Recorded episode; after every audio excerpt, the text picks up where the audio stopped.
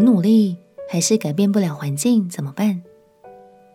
朋友平安，让我们陪你读圣经，一天一章，生命发光。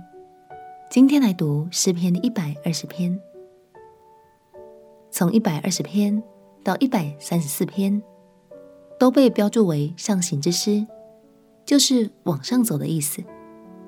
许多学者认为，这是指被掳归回的犹太人从巴比伦返回耶路撒冷时所唱的歌，又或者是一年三次前往圣殿朝圣的旅途中所唱的歌。一百二十篇是一首哀歌。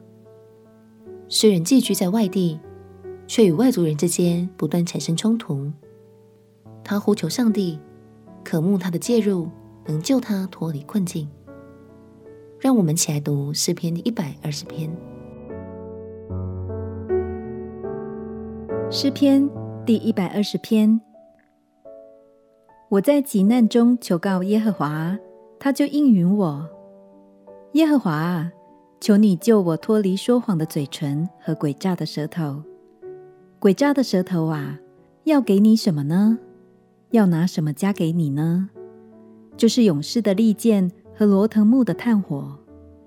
我寄居在米舍，住在基达帐篷之中，有祸了。我与那恨恶和睦的人许久同住。我愿和睦，但我发言，他们就要争战。诗人说：“我愿和睦，但我发言，他们就要争战。”亲爱的朋友，有时候我们会期待去改变一个环境，可能是职场，可能是一个交友圈，但事实上，若单靠一己之力是非常难的事情，甚至会因为信仰或观念上的差异带来许多冲突。让我们彼此鼓励，不靠自己。而是求神加添给我们智慧，并且亲自来到这个环境当中，依他的心意来带领我们。亲爱的哥，